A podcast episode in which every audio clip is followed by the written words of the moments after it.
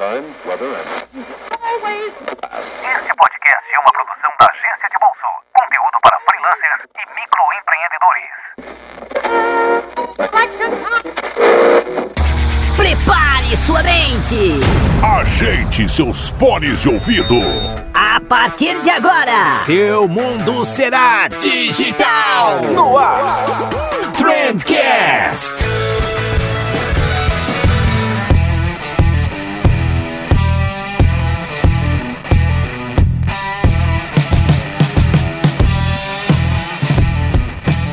Salve, salve, excelentíssimo ouvinte! Seja muito bem-vindo ao melhor podcast sobre comunicação e negócios que você já escutou na sua vida. Eu sou Vinícius Gambetta e como tudo que é bom a gente faz acompanhado, hoje eu trouxe aqui, muito provavelmente a pessoa mais gabaritada que já colocou a voz nesse podcast. Eu trouxe o Altair de Souza, do Naruhodo. O cara, além de podcaster, ele é PhD em psicologia experimental. Ele é um baita cientista, uma pessoa que eu admiro pra caramba e eu trouxe ele aqui pra falar sobre síndrome de burnout. Síndrome de burnout, a gente vai falar um pouquinho mais no programa, mas basicamente é uma doença que atinge muita gente que trabalha com comunicação. Muita galera de, de agência de publicidade nem sabe que já sofreu com síndrome de burnout, mas já sofreu. E se possível, galera, eu, eu nunca pedi isso daqui antes no, no programa, mas compartilhem esse programa com os amigos de vocês, compartilhem com, com o pessoal que trabalha com vocês na agência. Esse é um assunto importantíssimo e que tem que ser falado. O mercado precisa discutir um pouco mais sobre os malefícios que ele causa na, na cabeça das pessoas. Então, se eu puder pedir para vocês alguma coisa, eu pediria para que vocês compartilhassem esse episódio, porque eu acho que ele é bastante importante. E é isso aí, sem mais delongas, sem mais enrolação, vamos lá para esse episódio que ele ficou sensacional.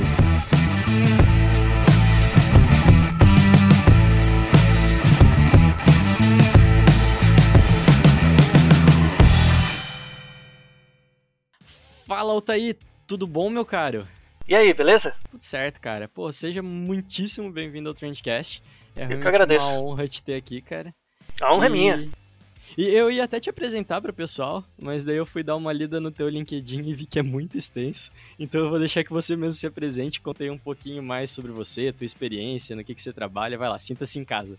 É, você sabe que o, o LinkedIn ele é o marketing das pessoas, né? Elas falam demais, né? É, mas, assim, resumidamente, eu sou um cientista. Aham. Então, eu trabalho com, com pesquisa científica mesmo, mas, mas não do jeito que as pessoas imaginam. Assim, eu, eu trabalho muito com pesquisa aplicada. Então, tenho dois, duas coisas que eu faço durante a semana. Uma é formar cientistas e a outra é resolver problemas, né? de quaisquer áreas, assim, em geral. Mas só dando um pouquinho mais de formalização, eu, eu sou psicólogo, tenho mestrado e doutorado em psicologia. Tenho, se tudo der certo, ano que vem eu termino a graduação em estatística. Olha só. Né? Tudo na USP, né? No, no Instituto de Psicologia e no IME, né? Uhum. E eu terminei, depois que eu terminei o doutorado, eu passei um tempo fora do Brasil, né? Eu fiz, primeiro eu fiz um pós-doutorado na Universidade Federal do ABC, em engenharia, e aí depois passei um tempo no Canadá, né, na Universidade de Toronto, estudando neurociência, e aí voltei pro Brasil e, e agora, desde 2012, 11, eu sou pesquisador no, na Escola Paulista de Medicina, na Unifesp, é, junto ao Instituto do Sono. Então eu trabalho muito com neurofisiologia, neuroanatomia e tal, é, do sono, né? Principalmente, mas também dou aula de metodologia e tal, e estatística. E aí, por causa do Ken Fujioka, né, que ele tem essa proposta de três anos atrás de criar um podcast de divulgação científica, e ele me chamou, né, a gente já se conhecia por amigos em comum, e aí a gente começou a trabalhar nesse projeto juntos, né, no Naruhodô, que você é um ouvinte também, né? Sim, sim. E, e, aliás, é, está convidado a mandar uma pergunta Opa, vou mandar, para que a gente sim. responda. É, inclusive, se tiver alguém que não conhece o Naruhodô, eu, eu sempre recomendo o Naruhodô como... Pô, tu nunca escutou podcast na vida, assim, eu envio um episódio de Naruhodô pra pessoa. Eu acho que é um podcast muito legal, tanto na iniciação científica, quanto pra iniciação podcastal, assim. É muito É verdade. É, a proposta é exatamente essa. é porque às vezes você vai mostrar um Nerdcast, ele já tem um formato completamente diferente, tem uma leitura de e-mail antes e tal, e daí tu vai mostrar pra alguém que nunca escutou podcast, o cara meio que se assusta, assim. Naruhodo É, ele é mais longo, né? Exatamente. O Naruhodo é mais curto, tem um tema específico. Você e o Ken tem uma sintonia muito legal, então, pô, escutem lá, vale super a pena. Isso, e mande perguntas. Vamos mandar, vamos mandar mais perguntas. E, e, aliás, qual é a sua pergunta? Por isso que você me trouxe aqui. Né? Vamos lá, exatamente. Cara, é quase que um Naruhodo particular aqui. Isso. Cara, eu vou contextualizar então um pouquinho do porquê que eu te chamei aqui. É, na semana uhum. passada eu fui tomar uma cerveja com um amigo meu, já fazia um tempo que eu não via ele. É, ele trabalha na área de publicidade também, a gente tem uma rotina bem parecida até. É, e ele tava contando de um episódio pelo qual ele passou que me chocou bastante, assim, não, não tinha visto nada parecido até então. É, ele tava estressadão com o trabalho, mil coisas para entregar, dor de cabeça e tal, e, e até aí meio que normal, né? Esse meio que é o padrão da profissão. Quando chegou na semana da reta final de um evento que ele tava organizando, é, ele começou a sentir uma dor forte na barriga, que foi ficando mais intensa e tal. É, ele chegou a suspeitar até de apendicite, de tão intensa que era essa dor, mas ele continuou trabalhando justamente porque ele tinha prazo para cumprir, acabou não indo no médico, a dor de cabeça aumentou, ele brigou com a mulher dele, brigou com o pai, brigou com o colega de trabalho, enfim, não, não tava bacana. Até que chegou uns dois dias antes do evento e ele desmoronou completamente, assim. Ele começou a chorar do nada na mesa dele, igual criança pequena. Ninguém entendeu nada. Até acharam que ele tinha recebido uma notícia ruim, mas não, ele só, só se esgotou, assim. Tava completamente esgotado mentalmente, né? É, e aí ele foi num clínico geral por causa dessa dor no estômago. O clínico médico ele falou que ele tava com gastrite nervosa e encaminhou ele para um uhum. psiquiatra. E aí sim, esse psiquiatra diagnosticou ele com síndrome de burnout. E aí eu te chamei para entender o que é síndrome de burnout uhum. e por que, que tem tanta gente na área de comunicação, de publicidade com isso, cara. Então, por que, por que, que você, você, acha, você acha que é, que é normal, assim, dado a sua experiência como publicitário barra marqueteiro, você acha que é esperado que boa parte dos seus colegas tenham ou sofram da síndrome de burnout? Cara, se é síndrome de burnout ou não, eu não sei. Uhum. Agora eu posso te dizer que eu já escutei escutei vários, várias partes desse relato que ele me deu é, no dia a dia uhum. de vários profissionais. Então eu, por exemplo, eu sofro muito de, de enxaqueca, tenho amigos que trabalham na área que falam de gastrite nervosa, de, de vários outros sintomas, assim. Não sei se são mais isolados, se a síndrome seria a junção de todos eles, mas eu vejo várias uhum. dessas características em várias pessoas que trabalham na área. Então vamos, vamos contextualizar historicamente primeiro. Vamos lá. É, a síndrome de burnout, ela, assim, ela é uma síndrome de estresse relacionada ao trabalho. Uhum. Tá? Isso, isso é, foi a primeira definição. Na verdade, a primeira definição do burnout veio em 1974 com um, um psicólogo, inclusive, que é o Freudenberger. O Freudenberger ele, ele tinha um trabalho como psicólogo clínico, né? então ele atendia pessoas e recebia por isso, mas ele também trabalhava numa clínica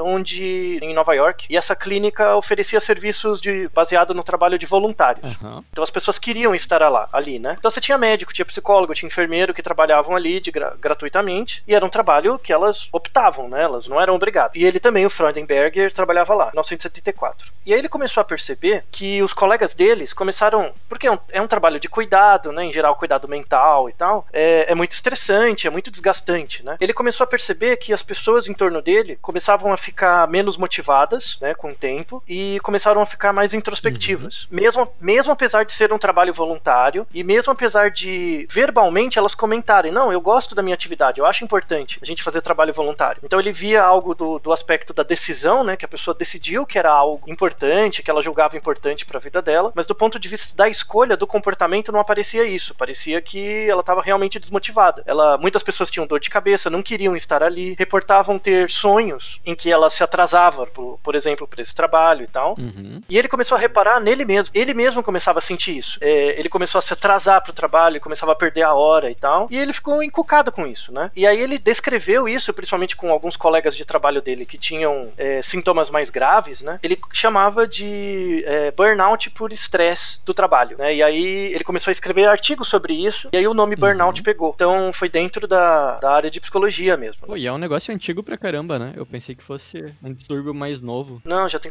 pelo menos 40 anos. E, e aí ele, ele foi escrevendo artigos, virou uma linha de pesquisa dele mesmo, né? E ele começou a descrever um processo que gera o burnout, que basicamente tem três fases fases. A primeira fase é a fase da exaustão. Então imagina que você está num trabalho muito pesado. Em psicologia a gente chama isso de reforço intermitente. O reforço intermitente é assim: imagina uma situação tipo funcionário público, que não importa o que aconteça, você pode ser um bundeiro, você vai receber todo dia 30, você recebe seu salário. Uhum. Tá? Então não importa o que aconteça, sempre você vai ter o reforço cada 30 dias no mesmo período. Agora imagina que você é freelancer. Você está você tá trabalhando esse mês, mas você não sabe. Esse mês você pode receber uma bolada, mês que vem você não recebe nada. Uhum. É intermitente, né? O burnout ele acontece muito mais em, em profissões profissões que têm um reforçamento intermitente, que são pessoas que trabalham como freelancer, pessoa que trabalha por comissão, recebe por comissão, por exemplo. É, é, ele- isso é mais comum. E- então imagina que a pessoa tá nesse esquema, tem pressão, ela não sabe muito bem o que esperar do futuro, ela vai ficando cansada, né? Porque ela vai trabalhando muito mais do que a média pra poder dar conta de um futuro que pra ela é incerto. E aí ela vai começando a ficar cansada. Então chega a primeira fase é a exaustão, exaustão física mesmo. O sono que a pessoa dorme não compensa, as horas que ela fica acordada, ela começa a ter problemas de atenção, né? Esquece pequenas coisas ou erra pequenas coisas. A exaustão vai evoluindo e chega num- num- na segunda fase que é a despersonalização. Uhum. Despersonalização é assim, é, é quando a pessoa começa a evitar o trabalho. Ela vai no trabalho, mas começa a procrastinar, começa a meio passar muito tempo no cafezinho, sabe? Aham. Meio que deixa as coisas tudo pra última hora, mas não porque ela é uma pessoa que deixa, as- deixa as coisas pra última hora, mas porque ela quer evitar. Ela quer evitar o trabalho porque ela já tá muito cansada, exausta. E aí chega na terceira fase, que é relacionada às duas primeiras, que é a falta de eficácia. Então imagina, eu tô muito cansado, eu já não quero fazer aquele trabalho que eu já tô fazendo, logo eu vou começar a fazer mal. E aí eu vou começar a perceber que eu tô fazendo mal. E aí gera uma falta de eficácia. Aí eu caio num ciclo. Cada vez eu vou errando mais, vou ficando mais cansado, vai despersonalizando e vou tendo mais falta de eficácia. E aí cria um ciclo. Até quando a pessoa buga. Aham. Basicamente chega uma hora que ela buga. Então a síndrome, a síndrome de burnout acontece nesse contexto. É a relação dessas três, desses três fenômenos. Nos anos 90, tem uma pesquisadora que é a Christina Marlash, que ela seguiu o trabalho do Friedenberg e ela queria descobrir um jeito de mensurar o nível de burnout, né? E aí ela criou uma escala, é um questionário, tem 15 questões e é dividido em três domínios, né? Que é o domínio exaustão, despersonalização e a falta de eficácia, Uhum. que é a escala de Marlash. Isso é já tem vários trabalhos aplicando essa escala em várias instituições, em hospital. E aí o- a grande parte do conhecimento científico que se tem sobre a síndrome do burnout vem dessa escala, né? Dessa, da aplicação dessa escala. Uma, uma coisa interessante é que nos Estados Unidos a síndrome de burnout não é classificada como uma doença mental. Uhum. Ela não está no DSM. O que é algo bom, na verdade, na minha opinião, é algo bom. O problema não é a- o burnout, o problema é o trabalho, sabe? O problema é o trabalho de merda que as pessoas têm. Não é colocar no indivíduo que ela tem uma doença mental porque ela não tem, né? É, o problema é o raio do trabalho que as pessoas têm. Mas já fizeram estudos de prevalência na Europa, por exemplo, e 13%, Uhum. 13% em média dos trabalhadores da Europa, de quaisquer áreas, tem, já tiveram burnout alguma vez. Nossa, isso é altíssimo, cara. Então, se você pegar, por exemplo, médicos e professores, a prevalência bate 50%. Nossa. E- Eu acredito que o pessoal que trabalha em marketing é mais ou menos por aí, só que não, não tem estudos ainda, né? é, focando nessa população. Mas eu acredito que seja isso ou maior. Tem pouco, muito poucos trabalhos, né? Porque a, a profissão de marketing, publicidade, não tem muitas interfaces e tal, é muito difícil definir, né? Formalmente. Aham. Mas eu acredito que vocês devam sofrer de burnout na mesma prevalência dos médicos e dos professores. No início se achava que era um- uma síndrome relacionada ao trabalho, mas depois se viu que você tem trabalhos que mostram que jogadores, jogadores profissionais têm burnout, pessoas que trabalham em escritórios, pessoas que trabalham em fábricas, Aham. mesmo empreendedores, como você também, tem uma prevalência alta de burnout, e estudantes. Estudante também. Estudante também. Estudante de ensino médio e de graduação também sofrem com a síndrome de burnout. Especialmente em cursos de exatas, né? Que é um curso um pouco mais pesado. É, é aquela mesma coisa. Eu estudo, estudo, estudo, não tiro nota. Eu vou ficando cansado, eu quero me tipo, tentar esquecer, mas eu não posso largar a faculdade. Aí gera despersonalização, a pessoa para de estudar, começa a ir mal, e aí cai num ciclo, e aí gera o burnout. Imagino que muita gente deva ter que conciliar o trabalho com a faculdade também, né? Que deve ser complicado pra caramba. Pois é. Então você vê que essa é uma. Eu não considero uma doença mental, mas é uma condição da sociedade moderna, que é uma sociedade mediada pelo trabalho, né? Mediado, é, onde a educação é voltada para o trabalho, por isso que gera burnout, e o trabalho é voltado para, o, para um fim em si mesmo, para uma produção sem necessidade própria. Não sei se você, não sei se você permite uma digressão é, filosófico-sociológica, Claro.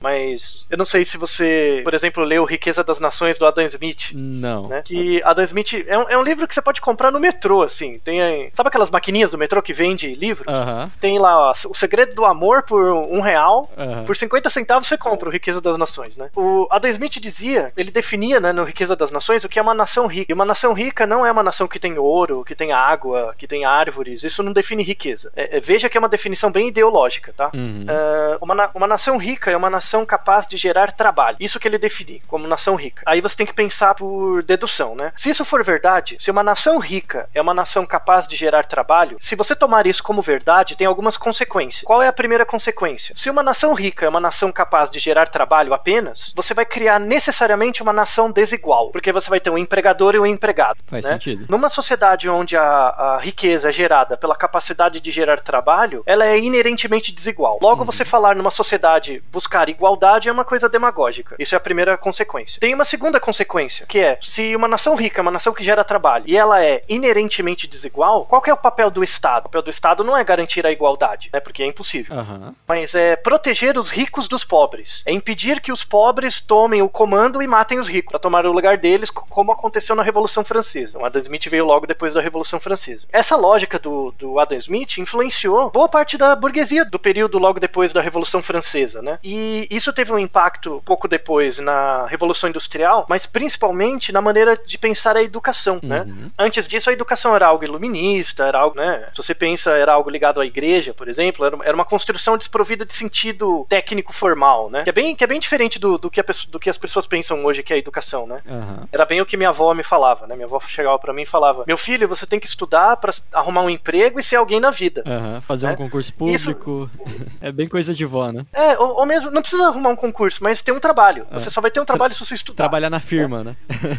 Isso. E, e para isso você tem que estudar. Então, o- o- a educação não é um fim em si mesmo. A educação é um meio para o trabalho. Aham. Essa é a lógica do Adam Smith, né, aplicada hoje. Então a, a, a educação, né, ó, a- por que, que a escola moderna, né? A escola moderna é algo que serve ao trabalho. O objetivo da educação a partir do século XVIII, XIX e XX não era fazer com que as pessoas aprendessem, né? É preparar você para o trabalho. Uhum. Então, o objetivo do- da educação é, é gerar operário. Para algumas áreas, você formar áreas técnicas, você formar operário é algo que é valorizado socialmente e é reconhecido. Três profissões, principalmente, você forma operário, que são bem vistos, ganham bem e tal. Que é advogado, médico e engenheiro. Aham. Que são as profissões clássicas. Pensa, por exemplo, o, o povo do marketing, publicidade, comunicação, essas áreas. O problema da comunicação, assim, e por isso que muitos alunos, eh, profissionais, na verdade, na minha opinião, sofrem bur- burnout, é uma coisa que vem da formação básica. Aham. Em geral, eu dou aula na ECA, né, na Escola de Comunicação e Artes e tal, e eu falo isso abertamente, porque psicologia também é assim. A formação em publicidade, marketing é muito, muito, muito ruim. Uhum. Você não forma as pessoas por método científico, as pessoas se formam em publicidade, propaganda e marketing sem saber das competências necessárias para a área de atuação. Aham. Né? E você tem várias ideologias dentro da área de marketing, né? Por exemplo, uma ideologia que é completamente bizonha é aquela do talento, né? Ah, eu sou talentoso, eu tenho que ser criativo. Criatividade é algo artístico, é algo que vem, assim, emerge do indivíduo. O indivíduo nasce publicitário. Isso é besteira. Isso não existe. Aham. Talento é resultado de esforço. Talento é resultado de centenas de horas que você dedica para uma tarefa que você gosta. Às vezes você nem percebe que dedicou tanto tempo. Então, você vê alguém, por exemplo, um artista muito talentoso hoje, nossa, você nasceu para fazer isso. É a pior coisa que você pode falar para um designer, por exemplo, porque você menospreza as milhares de horas que o cara passou treinando Aham. aprendendo a desenhar, aprender a mexer no programa e tal. O cara sabe o quanto ele se ferrou pra isso, né? Só que como isso não é algo do campo, né? O campo do marketing principalmente diz que você é talentoso quando você tem uma personalidade, isso emerge de você. Como isso é, é algo esperado, né? Que o indivíduo já tem as competências, não é necessária educação pra você ser publicitário. Eu já ouvi publicitário falando essas neiras, sabe? Aham. É, e aí você tem muito head de agência, muito chefe, assim, que tem isso na cabeça, que acha que ele é super talentoso, que é só mérito dele, que ele que a, a escolaridade não, não ajudou muito pouco pra isso, na verdade diminuiu a capacidade criativa dele. Aham. Logo, você trabalha numa empresa onde as regras não são claras, você não sabe as competências necessárias pra você fazer um bom trabalho, porque na verdade depende da cabeça meio doida de alguém. É por isso que profissões ligadas à publicidade e propaganda têm muito assédio moral, porque como as regras não são claras, vale o pequeno poder Uhum. e ainda as relações de trabalho são desfavorecidas, né? Porque muita, muitas das pessoas são PJ ou são é, freelancers. Logo, tem, você tem todos os ingredientes para ter uma epidemia de burnout na área de marketing e propaganda. Assim, a, a, a história do seu amigo lá no bar não é uma exceção, é uma regra. Uhum. Sabe, é, é- tem muita, muita, muita gente que prova- provavelmente esconde, que já passou por isso, que já teve palpitação, que já teve a sensação que ia morrer e de algum jeito é, escondeu isso, sei lá, tava tudo bem, tudo bem, eu, eu já tô bem. Aham. Né? E, e você só tá empurrando pra frente. Uma hora você vai E bugar. eu acho que rola até uma glamorização disso dentro do mercado de Sim. publicidade, né? O pessoal fala, ei, pizza, vamos virar a noite trabalhando hoje, né? Uma glamorização de um estado mental que nitidamente não é saudável, né? Não, isso é uma vergonha mesmo. Eu, eu sou extremamente taxativo, eu sou chato mesmo. Eu acho que o, o marketing devia sumir e devia aparecer outra coisa. sabe? Ele devia, ele devia implodir e começar de novo. É. Sabe? Ah, é, é o mesmo que eu falo da psicologia. A psicologia no Brasil é uma vergonha. Ela é muito mal ensinada. Os psicólogos não saem da graduação com formação científica. Eu acho que uma área que consegue ser pior que a psicologia é o marketing. Aham. Por quê? Porque você começa a estudar psicologia, você chega no quarto ano, você vai atender um paciente, o paciente chega na sua cara e fala: Ó, tô pensando em me matar, não sei o que fazer. Nossa. Aí você começa a estudar um pouco. No marketing não tem isso. Então você se forma achando que você é alguma coisa, só que na verdade a, a graduação não te ensinou nada direito, não te ensinou método científico, não te ensinou como testar hipóteses, não te ensinou como, como pensar mesmo, como desconstruir essa ideia da, do talento como algo que não é adquirido, que não é resultado de esforço, que você tem que perceber seu aprendizado. A- as relações de trabalho são totalmente erradas, assim, na, na- no ambiente publicitário. O Ken, eu até deixo com você para como referência, o Ken Fujioka escreveu um relatório muito bom sobre uma, um estudo de prevalência de assédio em agências, Aham. né? A estimativa bate 90%. Nossa. da- das pessoas já sofreram assédio. E, em geral, as pessoas que estão no, no C-level, elas chegaram lá por uma história de assédio também. Nossa. Então, a, a, a pessoa que chega na vice-presidência, algo assim, se você apertar, ela passou por uma história de assédios. E ao invés de ela tentar mudar isso, ela reproduz. Né? As pessoas reproduzem essa prática. Tá aberto esse estudo? Gente consegue colocar o link pro pessoal? Sim, consegue. Eu, eu mando pra vocês o link. Ah, legal. Vou colocar o link na descrição. Tem tanto link pro relatório puro, quanto tem um braincast em que eles explicam, com, quem explica os dados com mais cuidado. Tem várias palestras que ele já fez. Quem tiver interesse em, em alguma agência, por exemplo, trazer essa palestra, quem pode ir à palestra, contar os dados, falar um pouco. E, e agora eu só, eu só, só tô dando paulada na área, né? Eu dou mesmo, porque a área é zoada mesmo, assim. Eu, eu, eu acho Eu triste. queria ver se você concorda comigo em, em uma coisa, cara. É um negócio que eu sinto, pelo menos, as pessoas que saem do curso de publicidade e propaganda, ou até mesmo do, do curso de design gráfico, alguma coisa assim, eu sinto que essas pessoas enxergam, e até hoje eu tava conversando com alguns acadêmicos de publicidade e propaganda, eles enxergam como se a única opção possível fosse você entrar numa agência de publicidade. E daí o cara não tem experiência nenhuma na área, e ele já entra com um nível de estresse muito alto na rotina de uma agência, né? Diferente de outras profissões que você pode talvez optar para trabalhar dentro de uma empresa ou então seguir uma carreira acadêmica, né? Trabalhar com pesquisa e tal. Pelo menos eu vejo que isso não é motivado dentro das universidades e o cara pensa que a única saída dele é trabalhar em agência. É, pois é. E, e, de novo, a- a- as agências, a regra dentro da agência não é clara. Aham. Você vai trabalhar num banco, você pode não gostar, mas você sabe que tem diretrizes, tem um comitê de ética, tem um código de ética, você sabe o horário, você sabe o que é esperado de você. Caso você queira, goste de trabalhar na área financeira, por exemplo, você sabe cursos que você pode fazer para se especializar mais, para ir galgando postos, enfim. Tem uma engenharia social. Aham. Na- nas agências isso não existe. Não existe. A pessoa entra sem a menor ideia da- de alguma chance de sucesso que ela vai ter. Então, tem gente que consegue, consegue sucesso sendo uma pessoa tecnicamente muito boa, mas vai depender da influência de alguém. Tem gente que pode ter sucesso só puxando o saco dos outros. Tem pessoas que só que conseguem ter sucesso porque se dão bem com assédio, que lidam bem e tocam bem. É, é algo completamente disfuncional, assim. Pensando pelo ponto de vista de RH, né, que eu trabalhei com RH um tempo, é, é, durante o começo do doutorado, Aham. a dinâmica de clima organizacional das, das grandes agências de publicidade lembra muito as indústrias fordistas dos anos 40. Assim. Você tem uma linha de montagem, você tem que montar os processos, você tem aquelas concorrências, né? Então, se você perde a concorrência, você manda embora uma galera. Esse sistema de concorrência é uma coisa tão perversa, mas, Sim. mas enfim. E, e- e- e as pessoas ficam totalmente à mercê de um sistema que faz com que elas vivem uma vida que elas, elas não merecem viver. E, e começa na, na, na graduação. Você tem que dar mais elementos para as pessoas na graduação, por exemplo, poderem seguir outras Uhum. áreas. Pensa de novo, ó, pensa comigo, pega engenharia. Por que, que boa parte dos engenheiros vão para a área financeira? Por que, que os bancos gostam de engenheiro? Não é porque o cara é engenheiro, é porque o cara, pelo menos estudando muito cálculo, Aham. ele consegue opera- operacionalizar problemas de uma forma um pouco mais sistemática. Perfeito. né? Por exemplo, eu, eu dou aula de estatística na ECA, na Escola de Comunicação e Arte. E a gente começou há pouco tempo a dar esse curso Aham. de estatística. A, a maior parte dos alunos que faz esse curso, por exemplo, que é um curso básico, consegue estruturar o pensamento dele durante a graduação, e eu já tenho um, um follow-up disso, todos os alunos que fizeram esse curso conseguiram estágios bons, mas não é por causa do curso de estatística, é só porque eles aprenderam a organizar um pouco melhor o pensamento. Aham. Não é aquela coisa do talento que vem uma luz ó, em cima de Aham. você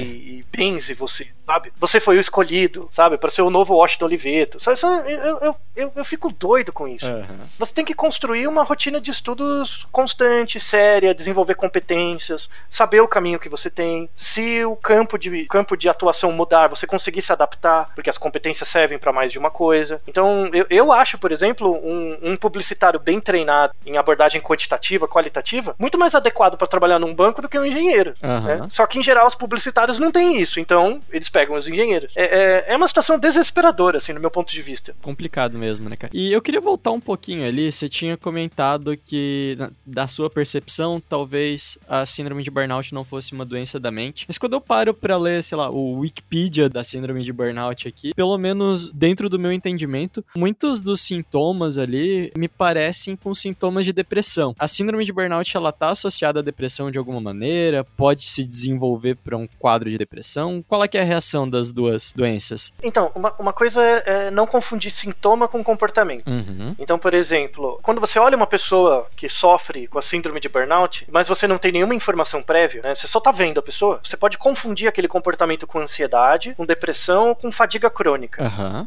Essas três teologias, elas têm uma causa material. Então tem uma causa no corpo, tem uma origem, pelo menos uma parte da origem é no corpo, da ansiedade, da depressão e da fadiga crônica. Então, por exemplo, você pode ter fadiga crônica porque você tem uma deficiência nutricional. Uhum. Então não importa o quanto o seu ambiente é feliz e tal, você tá com falta de vitamina D, por exemplo. Você tem que tomar um suplemento alimentar. Às vezes a depressão tem uma causa material, né? Tem uma causa bioquímica também. Mesmo que o ambiente melhore, você tem que tomar alguma medicação, fazer terapia e tal. A ansiedade também. A síndrome de burnout, a principal característica, e por isso que ela não é uma doença mental propriamente, Aham. é porque os condicionantes dela estão no ambiente. Então você pega um indivíduo saudável, tranquilo, sem nenhum problema físico, e o ambiente, na verdade, vai modelando o comportamento de, do indivíduo e gerando a síndrome de burnout com o tempo. É algo que acontece de fora para dentro, não de dentro para fora, sabe? Entendi. Então, Isso deve dificultar pra caramba o tratamento também, né? já, já se tem alguns trabalhos sobre isso, né, em relacionando a burnout, porque se você passa muito tempo em burnout, isso pode afetar uma causa material. Então você pode desenvolver depressão. Aham. E aí, mesmo você mudando de trabalho, enfim, é, ou melhorando a condição de trabalho, você continua deprimido, sabe? Então você passou por tanto tempo com aquele estado que gera um- uma causa mais, mais grave. Do que diz respeito à origem, não é bem assim. tá? Então é, é um ambiente desfavorecido que gera um quadro comportamental alterado. Entendi. Por isso que eu discordo de que burnout é uma doença mental, na verdade. Na verdade, é uma doença ambiental. É Aham. uma questão do ambiente. E aí tem alguns trabalhos interessantes que falam disso, que é assim, qual é o perfil principal das pessoas que sofrem com burnout? As pessoas acham que são pessoas mais velhas, né, que trabalham há muito tempo sofrendo e tal, mas na verdade não. A prevalência de burnout é muito mais alta em quem é jovem, Olha só. tá? Até menos que 30 anos, jovem, solteiro e sem filhos. Caramba. Né? Porque uma das características do burnout é a falta de suporte social. Uhum. Então, se você não tem suporte social, com, com outras pessoas que você pode dividir as angústias e tal, você só divide quando dá problema, é, é um prato cheio para que o burnout se instaure, né? Tentar dar algumas dicas para diminuir a probabilidade do burnout acontecer. Aham. Uma delas é, é você ter suporte social, ter pessoas que você pode conversar, pode ser terapia, né? É, algo do tipo. É, mas o ideal é ter algum suporte, colegas de trabalho que você possa conversar, ter algum espaço dentro da empresa, né? Em que você possa, pode desenvolver uma escuta sem julgamento. E eu acho que isso é um papel dos empreendedores trazer, né? Total. Trazer essa discussão pra pra dentro das agências, pra dentro dos estúdios. Isso, total. É, Isso acontece em banco, né? Banco tem, por exemplo, parceria com clínicas de psicologia. Uhum. Então eles subsidiam um certo número de sessões. Por exemplo, é uma, é uma coisa que pode ser feita. Uma, uma outra coisa que previne bastante o burnout é você criar um, um clima organizacional, pensando na empresa, onde a pessoa se sente no controle. Um pouco mais no controle. Aham. Então, por exemplo, é, é- é por isso que eu gostaria que acabasse essa ideia de concorrência. Por exemplo, eu contrato você para trabalhar comigo. Uhum. Tá? A gente tem um contrato de um ano, por exemplo, né? vai trabalhar junto por um Bora. ano. Eu te dou a garantia de que nesse ano não vai acontecer nada. Se der um ruim, a gente dá um jeito. Mas durante esse ano a gente tá junto. Isso te dá um pouco mais de controle, Uhum. né, previsibilidade do que vai acontecer, né, te dá um pouco mais de autocontrole. E só esse tipo de coisa, de você fazer contratos onde você sabe o começo e o fim, e que e durante o contrato você vê que existe a possibilidade dele ser renovado ou não, as regras são claras, sabe? O, não existe um sistema de assédio. Então, ah, faz uma coisa pra mim que eu renovo o seu contrato, sabe? Esse tipo de Aham. coisa. Você coloca, você coloca na competência do indivíduo controle pela possibilidade ou não do segmento do trabalho. É, isso reduz drasticamente a chance de burnout. Assim, muito. É uma coisa de clima organizacional, Bacana. né? Outra coisa é você ter políticas que previnem um assédio. Assédio moral, assédio sexual, isso, coisas do tipo. É, o link que eu vou deixar com você com o relatório do Ken, ele coloca algumas dicas Uhum. isso. Você desenvolver um ambiente profissional onde as competências necessárias para desenvolver a tarefa são claras. Então, eu vou te contratar. Eu sei que eu preciso de alguém que saiba mexer em tais softwares, que, que tenha tais competências, tais habilidades, e aí eu contrato você, porque eu vejo que você tem essas habilidades. Aham. Mas tem uma coisa que você precisa desenvolver, sabe? Tem uma, um atributo, algum, algum curso que você tem que desenvolver. Quando você começa o trabalho, eu já sei que você não tem essa competência, mas eu consigo te dar a ideia organizacional, é eu te dar um tempo para que você desenvolva, ou você veja por conta própria, eu faço um curso para desenvolver essas competências necessárias. Uhum. É, é basicamente deixar as regras do trabalho claras, sabe? Ó, a gente- e- isso é uma coisa tão óbvia e as pessoas não conseguem, porque de novo a área é uma várzea É uma bagunça, né? é uma bagunça. Então, de novo, volta essa maldita questão do talento. Sabe? Ah, você conseguiu fazer esse trabalho muito bem por, por, por sua causa, porque você é muito talentoso. Não é, não é. A pessoa tem que conseguir olhar para o passado dela e conseguir o que, que foi que eu estudei que fez com que eu me dasse bem nisso. Você tem que reconstruir esse processo, sabe? Toda vez. Você tem que conseguir contar a sua história até aquele momento que você teve sucesso. para que você aumente a probabilidade de repetir isso. É, você tem uma previsibilidade de que cursos você pode fazer, que áreas você quer seguir. Isso é esperado em qualquer área do desenvolvimento, de desenvolvimento profissional. Mas no raio do marketing isso não existe. A última, o último ponto importante para a redução do burnout é a questão do, do compromisso com o campo né, de conhecimento. Então, é, uma coisa que previne bastante o burnout é você perceber que ao mesmo tempo que você exerce uma atividade, essa atividade é ligada a algo que você está sempre aprendendo. Aham. Tá? Então, um- por isso que você tem muita síndrome de burnout em, em trabalhadores de fábrica. Porque se você parar pra pensar, trabalho de fábrica é algo bem repetitivo, né? Assim, é bem besta, né? Aham. É, Você não precisa de muita especialização, né? Mas mesmo assim as pessoas desenvolvem o burnout. Por quê? Porque elas fazem a mesma coisa o tempo inteiro, elas começam a perder a noção de tempo, né? De que o tempo tá passando, porque elas passam horas fazendo a mesma coisa. E aí começa a aparecer nelas um senso de falta de eficácia. Que é o seguinte, elas começam a ter uma fantasia assim: e se eu perder meu emprego, o que, que eu faço? Tô lá há cinco anos trabalhando numa linha de montagem. Se acontecer amanhã da empresa falir, o que, que eu faço? Aham. E aí ela começa a cair no ciclo do burnout, mesmo apesar de não ter uma, um estresse formal no trabalho. Por isso que tem um monte de gente que faz um trabalho meio simples e de repente dá cinco minutos e some, sabe? Aham. É uma forma de evitar o burnout. Então, espero que tenha esclarecido, Nossa, né? muito. É, para você um pouco. Assim, eu fiz uma, uma revisão que não foi exaustiva, mas eu vou deixar uns links também para quem, quem tiver interesse. Acho que muita gente já, já deve ter se identificado ou já deve ter visto que observou isso em algum colega e tal. Acho que com certeza esse papo foi esclarecedor pra muita gente. É, mas o, o fundamental é assim, se, se você tá sentindo isso, isso é o, o- a, a mensagem, assim. Aham. Você tá me ouvindo? Se se você tá sentindo isso, se você. é, mas mas pre- preste atenção no processo, né? De que você tá muito exausto e é uma exaustão por causa de um trabalho que você sente que não dá conta, mas não dá conta porque você não conhece as regras. Então, às vezes, você faz uma coisa, dá certo. No dia seguinte, você faz a mesma coisa e dá errado. Parece um, um desamparo, sabe? Você fica meio desamparado. Você caiu numa situação de exaustão, isso gera despersonalização, você quer escapar do trabalho, evitar ele, e aí começa a gerar falhas, erros e a falta de autoeficácia, né? Se você tá nesse processo, você tem que é, primeiro buscar ajuda. Uma ajuda inicial é seria se você tiver algum colega. O ideal é que não seja da mesma empresa, porque eu sei que as empresas são uma desgraça né, Aham. de marketing. Um brother seu, sabe? Conversar com um brother mesmo, que trabalha na- no ramo, conhece, perguntar, você conta, né? Isso, você fala, ó, você acha que eu, eu tô desempenhando o meu trabalho do mesmo jeito? Você acha que eu tô com algum problema? Sabe? Tem que ser alguém que você confie, né? Uhum. Caso não tenha essa pessoa, buscar uma ajuda especializada, bus- buscar um psicólogo. A culpa não é sua. Isso é o mais importante. O ambiente que é doente. É diferente de você estar deprimido, de você estar ansioso, de ter uma ansiedade crônica. Aí tudo bem, pode ser caracterizado como uma doença mental. Aham. Síndrome de burnout não é uma doença mental, é uma doença ambiental. Perfeito. Sabe, se, se a empresa colocar isso no indivíduo, né, particularizar para o indivíduo, ela não muda nenhum dos processos dela. Eu, eu seria até muito, muito mais taxativo, assim, eu, eu processaria empresas que gerassem burnout, porque você tem questionários para avaliar. Aham. Eu mesmo, se eu fosse o dono das empresas, do universo, do universo. eu faria isso. É, eu faria um screening populacional em todas as agências de publicidade. Aquelas que tivessem uma prevalência de burnout acima de um certo po- ponto, processo. Aham. Tomava multa, não podia participar de, de concorrência até melhorar as regras. Não adianta contar com a boa vontade das pessoas. É, é um caso de insalubridade, né, cara? Querendo ou não. Isso acontece, acontece em hospital. Nos Estados Unidos, nos Estados Unidos não foi na Europa. Alguns hospitais recebiam processo mesmo administrativo do Estado, deixavam de receber exames que o Estado oferecia, Uhum. porque eles geravam muito, os esquemas de trabalho geravam muito burnout nos médicos e nos profissionais de Olha saúde. Aí eles tomavam um puta processo, melhoravam os hábitos, aí eles conseguiam uma certificação, aí eles podiam receber pacientes do Estado de novo. E é lamentável que você tenha que mexer no bolso das pessoas para ter algum tipo de movimentação, né? É, não adianta contar com processo decisório, tem que mexer no ambiente. Aham. Assim como, assim como o burnout é resultado de um ambiente tóxico e desfavorecido, mexer no ambiente é a melhor forma de evitar que isso continue. Perfeito. Fechou, cara. Pô, eu acho que foi muito válido o papo aqui. É, quem quiser pesquisar um pouquinho mais sobre o assunto, ver os links, é, ver as matérias que a gente citou aqui, eu vou colocar o link aí tudo na descrição. E é isso, pessoal. Acompanhem lá o Naruhodo. Vocês vão ver desde assuntos de psicologia até astronomia, assim, tem muita coisa diferente lá no Naruhodo. E é isso. Cuidem da sua saúde mental.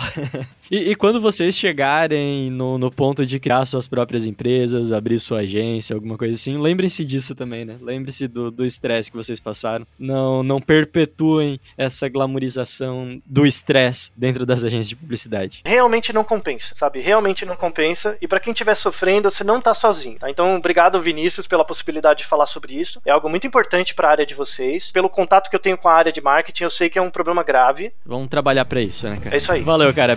Brigadão. E aí a gente se vê na próxima quinta-feira. Valeu, pessoal. Abraço.